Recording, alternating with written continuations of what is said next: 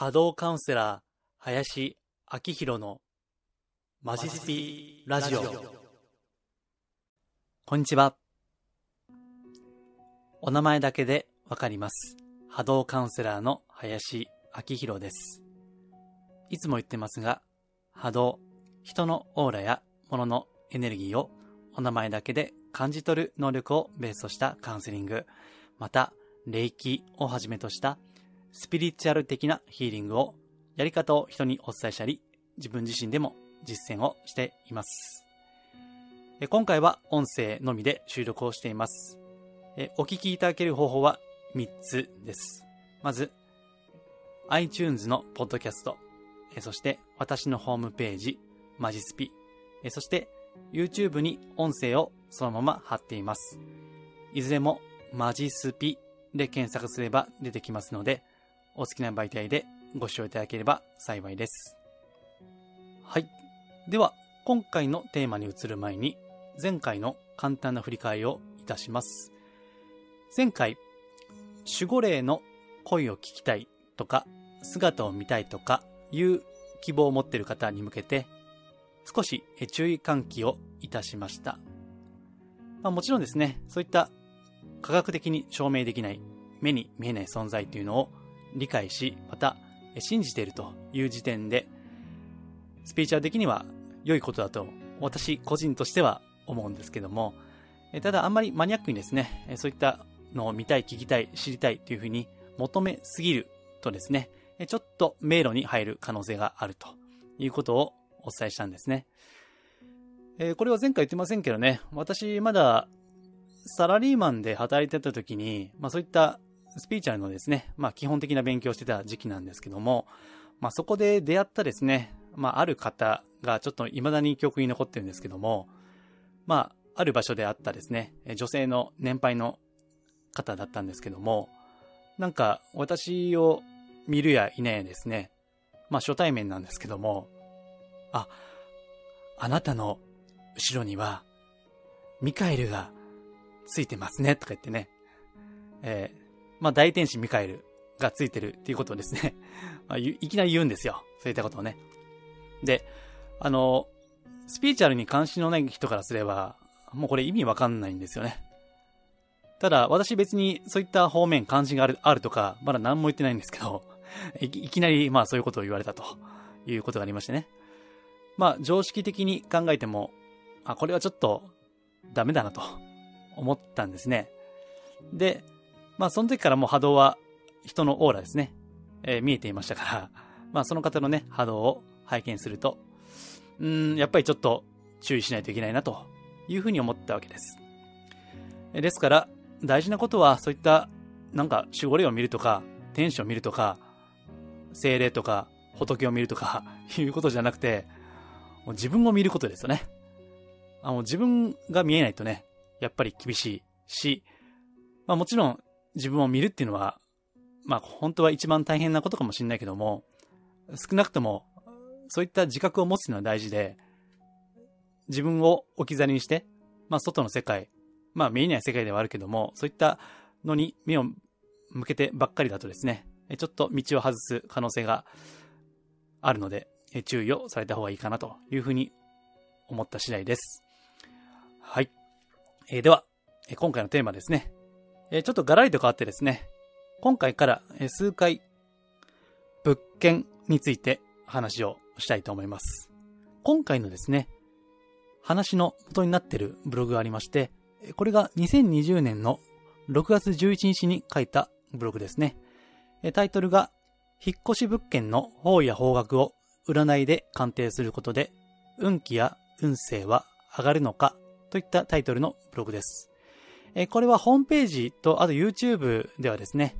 リンク先を貼っておきますので、もしご興味があればですね、合わせてお読みいただければと思います。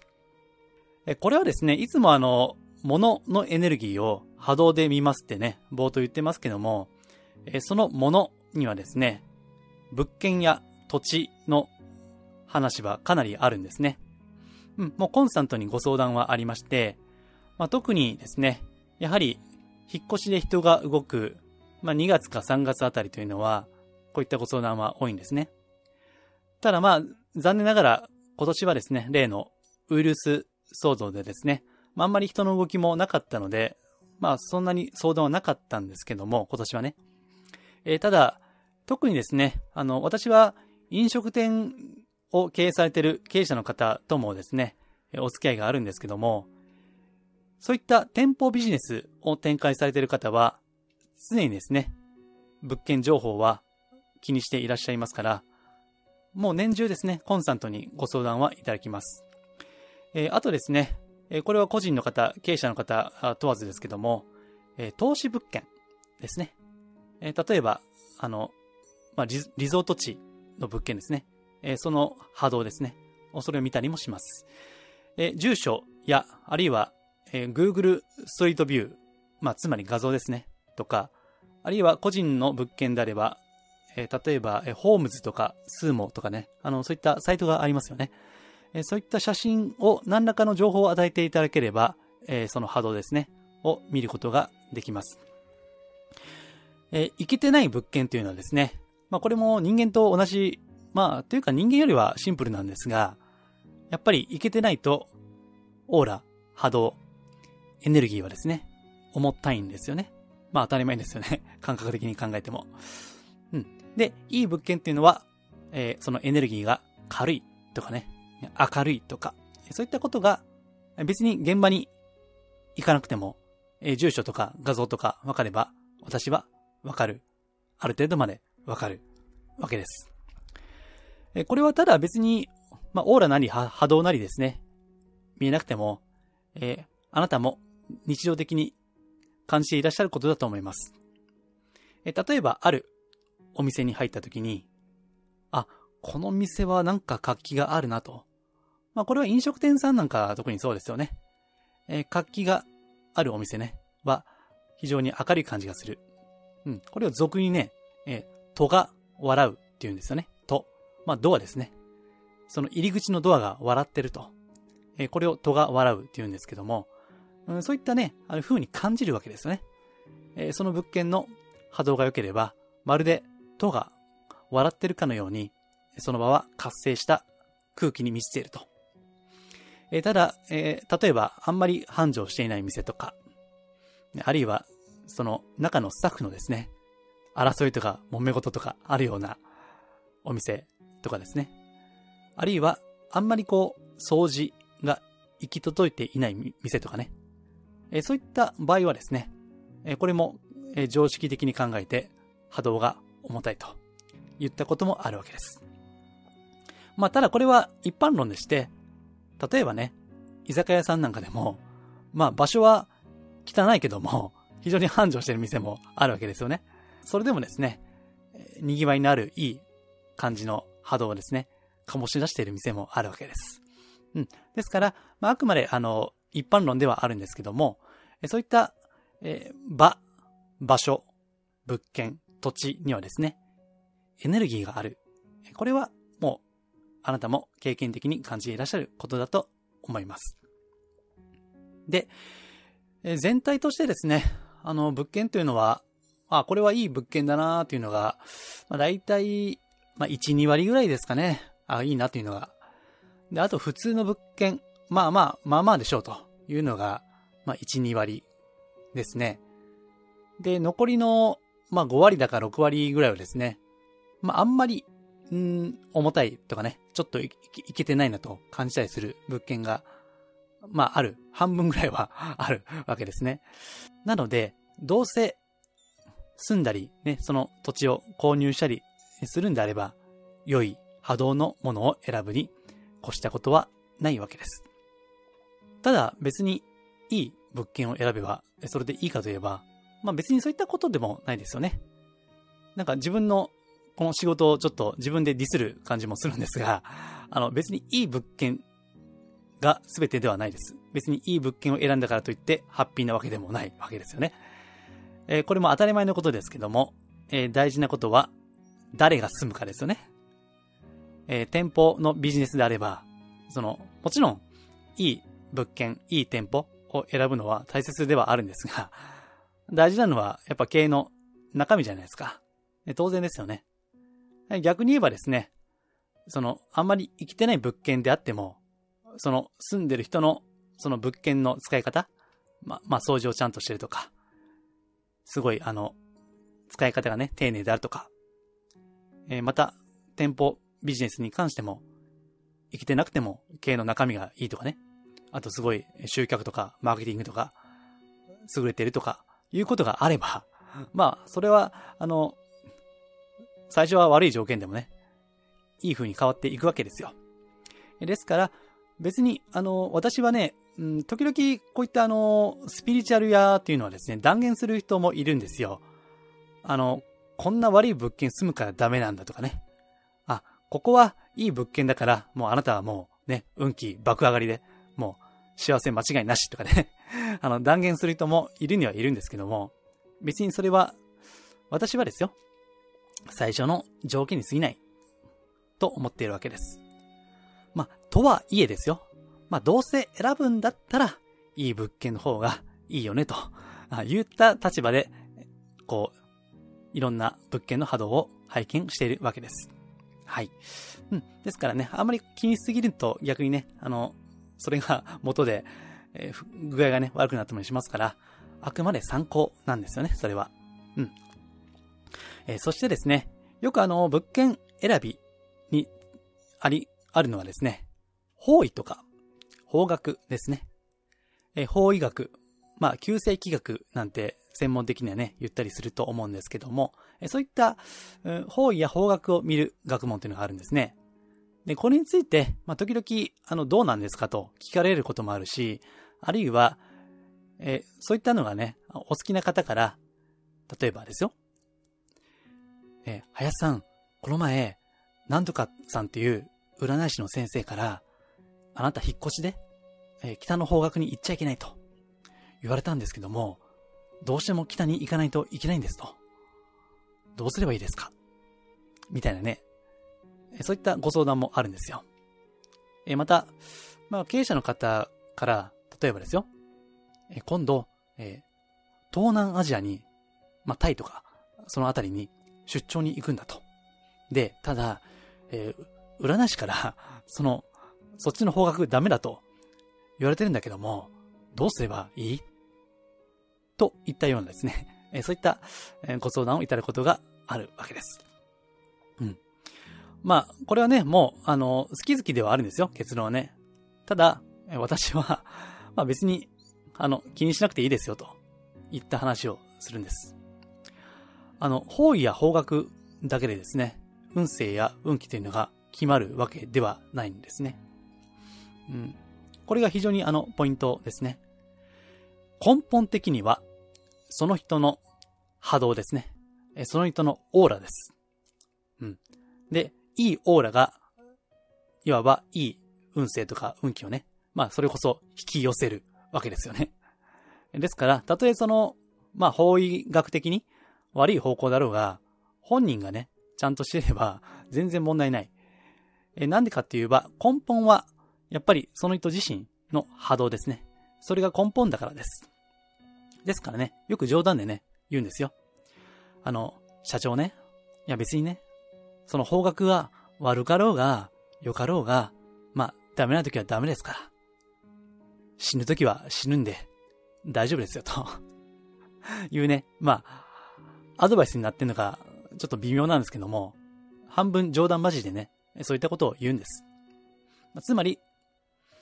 すべては自分次第であるということなんですね。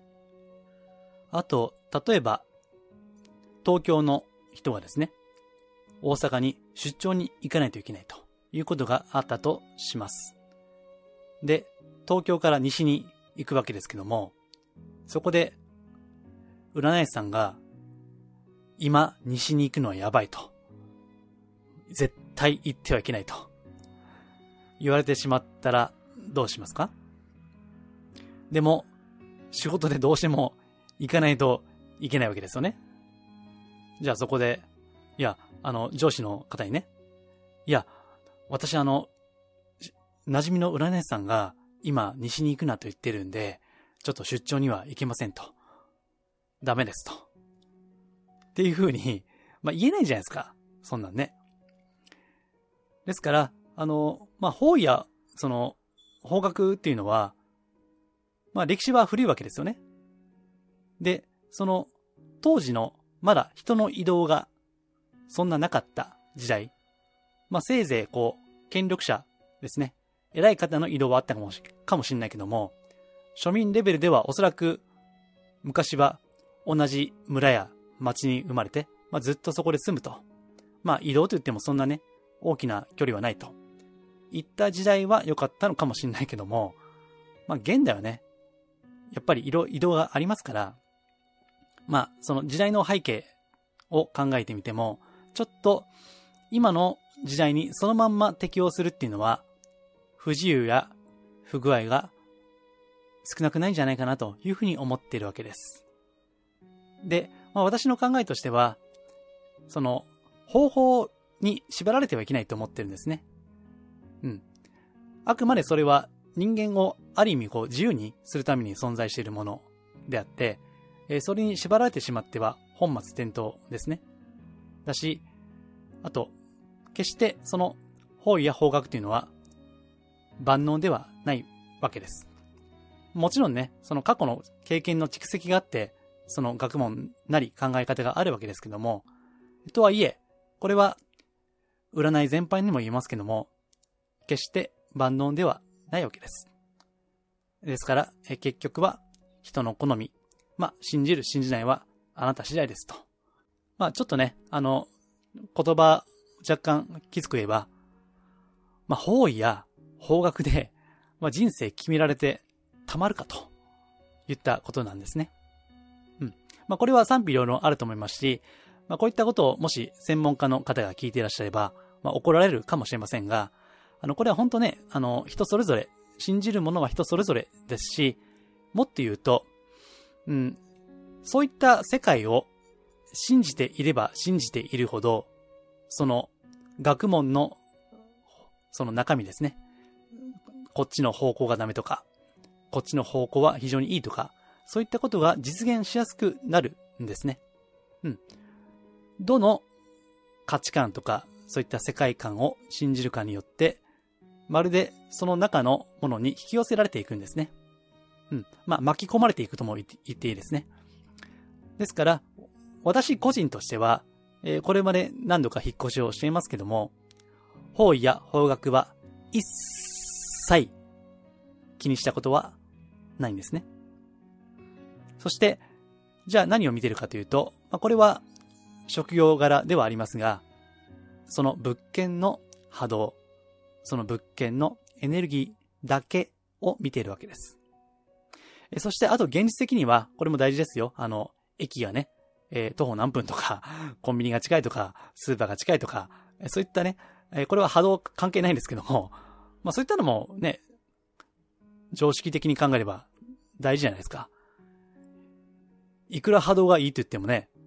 駅まで徒歩30分です。だったらね まあちょっときついじゃないですか。特にあの都心の場合はね。まあ車生活でもない限りきついと思うんで、そういった常識的なことはまた別に見て、そして物件の波動は物件の波動で個別に見ています。うん。あの、方位と方角になりますとね、まあせいぜい、まあ東西南北とか東南とか西南とか、まあ16ぐらいですよね、方位方位としてはね。その、ただ、まあ物件っていうのは個別なんですよ。あの、面白いのはね、えー、これはブログには書いてないかなと思いますけども、えー、たとえ、その同じマンションでもですね、えー、203号室と、えー、604号室ではね、まあ、物件の波動が違うんですよ。うん。これ面白いところで。ですから、あの、物件はね、ほんと個別でして、まるで、まるでですよ。うん。生命体みたいなんですよね。その空間っていうのは。あの、もちろんね、えー、普通に定義している生命体ではないんですけど、普通のね、場合の。ただ、私から見てるとまるで物件そのものも一つのエネルギーであって、一つの意志をまるで持っているかのようにも感じるんですね。ですからね、あのー、まあ、たまに、たまにこう物件の波動をたくさん見てるとね、うん、意志を持って、その、まあ、変な表現ですけども、人格を持ってですね、いるようにも感じるわけですね。ですから、たとえ物件の波動がいいからといって、その物件にも性格はあるんですよ。うん。優しい性格もあればね、強い性格もあるわけです。ですから、その住む方のですね、何をしたいか、どういった感じの物件がいいのかですね。これが店舗ビジネスであれば、どういった感じの経営をしたいのか、なんか攻めた感じにしたいのか、それとも穏やかな癒し系みたいな感じにしたいのか、その目的によってもですね、どんな物件が合うか、そして合わないかが決まってくるわけですね。ですから、えー、まあ、方位や方角は個人的には好き好き人それぞれだと思っていますけども、えー、特にその一番密接に関わるその場所そのものの波動ですね。えー、これを私は見ているわけです。で、え、さっきも言いましたけども、別に波動が生きてないからといって人生終わったわけではないんですよ。ビジネスが終わったわけではないんです。もちろん、え、住んだ後、え、そこに使った後のですね、え、その、心がけによって変わってくるですね。はい。とはいえ、どうせ選ぶんであれば、まあできるだけ、まあいい物件を選んだ方がいいですよね、といったことですね。えー、そして、最も大事なものは、繰り返しますけども、自分の思い、自分のオーラですね。自分自身の思い方や考え方がポジティブであるかどうか、え、それが非常に大事だということです。ね、これはね、別に、あの、心がけ次第で、えー、変えることもできますね。えー、あと、もちろん、現実的にはですね、あの、まあ、断捨離と言いますか、整理、整頓、掃除、まあ、清潔な、こう、使い方ですね。もちろんこれは大事です。はい。まあ、そういった常識的なこともやりつつですね、えー、あとはですね、そういった波動的な、まあ、根本は掃除としてですね、いろいろやってみられるといいんじゃないかなというふうに思います。あ、そうだ、あの、ちょうどですね、えー、いつもですね、最後にご案内しているメールマガジン、まあ無料のメールマガですけどね、これご登録の特典でですね、あの、場、その場所ですね、場をこう清める、まあクリアにするですね、そういった、まあいわゆるそのグッズ、まあ波動グッズっていうのがあってね、えー、ご登録の特典でそういったことも一部ご紹介してますので、えー、よければ、えー、私のホームページ、マジスピですね、えー、ご覧いただいて、まあどっかにあの必ずメルマガの登録の場所がありますから、そこからご登録いただければ幸いです。はい。では今回ですね、このラジオ動画では初めて、物件について話をいたしました。今後ですね、数回にわたってお届けをしていきたいと思っていますので、どうぞお付き合いいただければと思います。はい。では、今回は以上です。ありがとうございます。リクエストやお問い合わせは、ホームページマジスピの中にあるお問い合わせフォームや、マジスピから無料で購読できるメールマガジンへのご返信でお受けしています。できる範囲でお答えしたいと思います。それではまたお耳にかかりましょう。